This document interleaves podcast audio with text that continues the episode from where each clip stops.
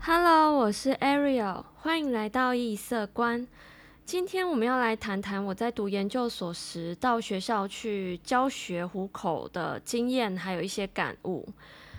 那时候在正大念研究所时，虽然我志不在教学，就是未来的工作想要走创作相关的职业。但是那时候被妈妈要求去修中等教育学程，也就是国高中的教程，来换取她帮我付学费和学分费。所以那时候我有教过三年的高中和国中。那为什么会选择学校呢？一方面是修教程的学长姐就是有推荐，另一方面是只有这一份工作可以让我在白天一边修研究所课程，一边在空档的时候能够去兼课去赚钱，这样我晚上就可以用平常的生活步调来生活。那我当时一边为了学费修教程，然后一边修课。然后又为了我自己的生活费到学校去教书，那那一路下来就有教过体育班，还有升学班，有正大附中的孩子。那其中体育班的学生就带给我一个震撼教育，因为他们其实真的没有要跟你好好静下来。我那时候其实算是空降，那我根本来不及进行班级经营，那些学生们就在我走进教室的时候，在拆解他们的椅子。好，那我讲了三次上课了之后，他们仍然七嘴八舌在聊天，好像我不在现场一样。其中一个同学还很大声把他的那个木板的桌面掀起来放在地上，我瞬间看了又好气又好笑，就是桌子居然可以整个掀开。我问他他要做什么，他告诉我说他要拿课本，我立刻笑出来，因为这真的是太浮夸的拿课本方式了。结果那个体育班的学生他愣住，他问我说：“我为什么没有骂他？”我很惊讶，我反问他：“为什么要骂你？”听完我说为什么要骂你之后，他们全体就安静了。然后过了几秒，他们从不理我变成就是稀稀疏疏，开始此起彼落的问我各种问题，开始跟我聊天。那当时是上课时间，不可能让他们一直聊天嘛，所以我就止住了他们的聊天。我就跟他们交换条件，我说：好，你们听我讲课十分钟，让我抽签点三个人回答三个问题。那如果都答对的话，换我抽签抽五个人，听你们其中五个人跟我聊你自己的生活一分钟，或者可以问我一个问题。那接着他们就变得很认真的听我讲课。接着还回答问题，回答不出来还会赶快翻翻书去找可能的答案。到最后，他们甚至会主动问我说：“哎，老师可可不可以小组帮忙回答？”所以我看了，其实觉得还蛮感动的，因为这个就激起他们的一个学习动机了。那在换他们讲自己的事情的时候，或者问我问题的那五分钟里面，有一些就是练体育练到很累、无精打采，或是已经有想打瞌睡的学生，也会立刻惊醒。那其实我觉得这也是好事，因为班级经营的一环，首先老师要跟他们建建立一个共同的信任。所以我也就顺便用那五分钟去了解他们，同时也让他们了解我。那另外在正大附中的时候，我遇到有几个孩子，他们会在前几堂课的时候，在我问他们问题的时候，立刻反问我各种参考书的难题。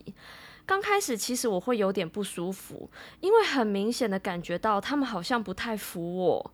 可能是因为我当时看起来太年轻，还怎么样？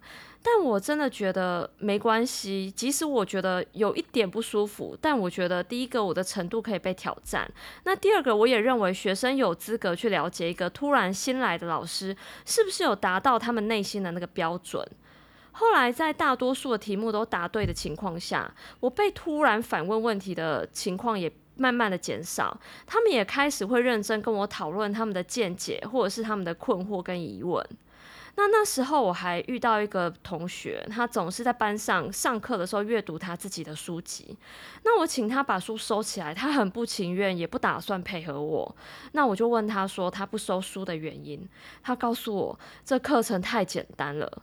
我的天呐！我立刻接受这个答案诶，因为我认为，既然你不能够在进度上配合他，那就不要浪费他的时间。我告诉他说，他成绩只要有维持在前三名，他就可以自行的运用上课时间阅读，然后下课要来跟我聊一下他那一节课他读到了什么。那因为他平常没有什么朋友在跟他聊天，我就以为他不爱说话。结果几个星期之后，他来跟我讲话的时候，讲到我拜托他长话短说，你就可以知道他对于他自己在深入探究那个领域，他多么的有兴趣，也可以多么的投入。那在另外一个升学班的时候，有一次下课时间到了，我还没说下课的时候，有一个学生他自己站起来走出去，他完全来去自如，像在自己家一样。我把他叫住，就基于全班必须要一个统一的一个规则，我就告诉他说：“那个现在我还没说下课。”结果他在门口很大声的吼我说：“为什么下课时间不能下课？”我告诉他说：“可以。”但是我还没说下课，他说你们都很喜欢拖下课时间，我心里想说你们是谁？然后我问他说，我之前哪一次有占用你们下课时间？而且我也很想下课啊。结果像刺猬一样的他，他瞬间笑出来，然后自己走回他的座位。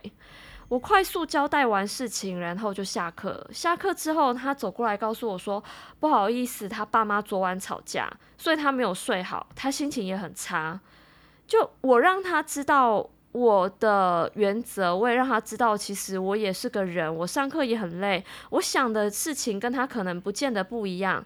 加上我我没有抱着一种敌对的心，所以他其实后来他也跟我敞开了心胸。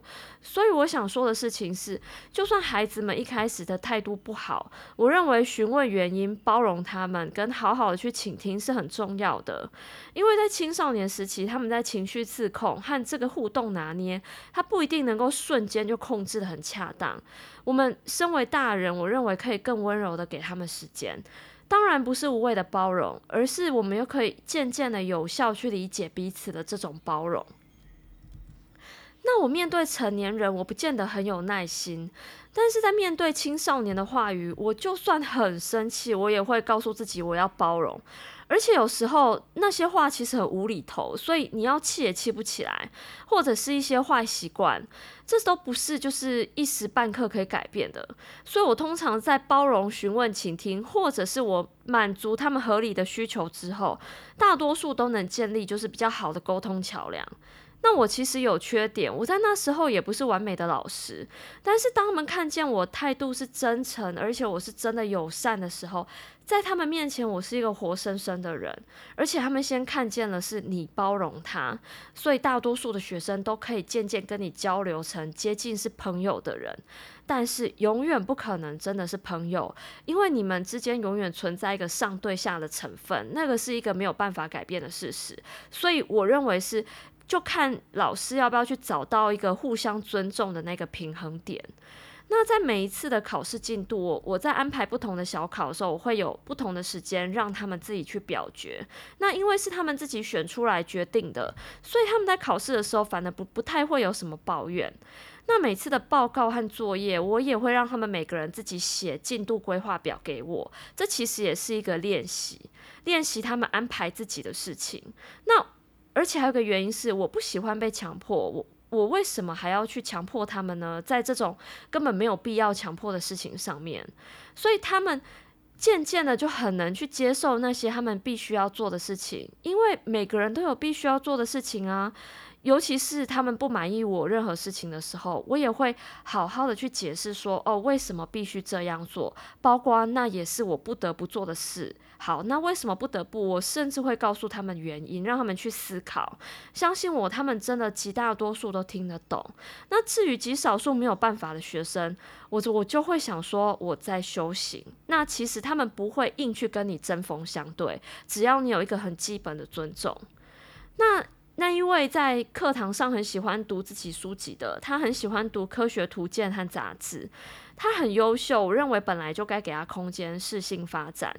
即使有些人可能会认为说，哦，这样不公平或破坏规矩，毕竟我们的教育体制，我认为是尽可能可以去满足大多数孩子，因为他讲求的是全体的最大利益化，但是他没有办法做到单一个体的最大利益，所以说我们没有。没有办法去考量到每一个学生都能够配合我们的进度。那这个我也跟学生讨论过，我们国家人数这么多，你不可能要求说国家配合你们每个人的需求嘛，所以你必须以全体的最大公平和效率为主要考量。那这些情况，这些不同的学习状况和需求，其实就需要每一个在教学现场的老师们去理解应变，或者是随着进度和成效去调整各头各种的教学进度。所以我也很佩服那些留在教学现场的老师。我指的是能够在各科专业、教学专业，还有与时俱进的心态上尽到责任的老师们。那那些如果没有办法做到的，我真的也没有办法表示支持，因为我在现场看到一些就是把合把自己的错误合理化的老师们。我认为学生犯错并不是老师可以合理化自己错误的一个借口。那。像这一次那个中一中音乐老师，他已经表达歉意了。我觉得这个对于一个长辈来说，算是非常有风度。那其他如果继续帮他护航的人，我就觉得会有点在帮倒忙。那这件事情其实也不是个案，但它是个可以去改变其他许多老师状态的契机。那至于是往什么样的方向改变，往好的方向改变，大家一起去互相调整，或者往坏的方向改变，就例如我现在有听到有一些会想要去讨论立法，去禁止学生携带手机。那不管是哪一一个改变方向，我觉得都是在考验这些需要改变的老师们，就是有没有智慧了。那有朋友留言问我说：“为什么不继续留在教育现场？”呃，其实那时候就是为了一个兼课糊口，赚赚学生时期的生活费。那因为我个人认同选择题是必要的，但我真的主观上没那么喜欢选择题，所以我真的没有办法让自己一辈子就是泡在那个选择题里面。但我也祝福留在教学现场老师们，希望大家可以一起往更好的方向前进。那我们今天的讨论就到这边，谢谢你们的收听。如果你们喜欢文化异色观的话，可以任选一位家人或朋友，把文化异色观分享给他们哦。我们下集见，拜拜。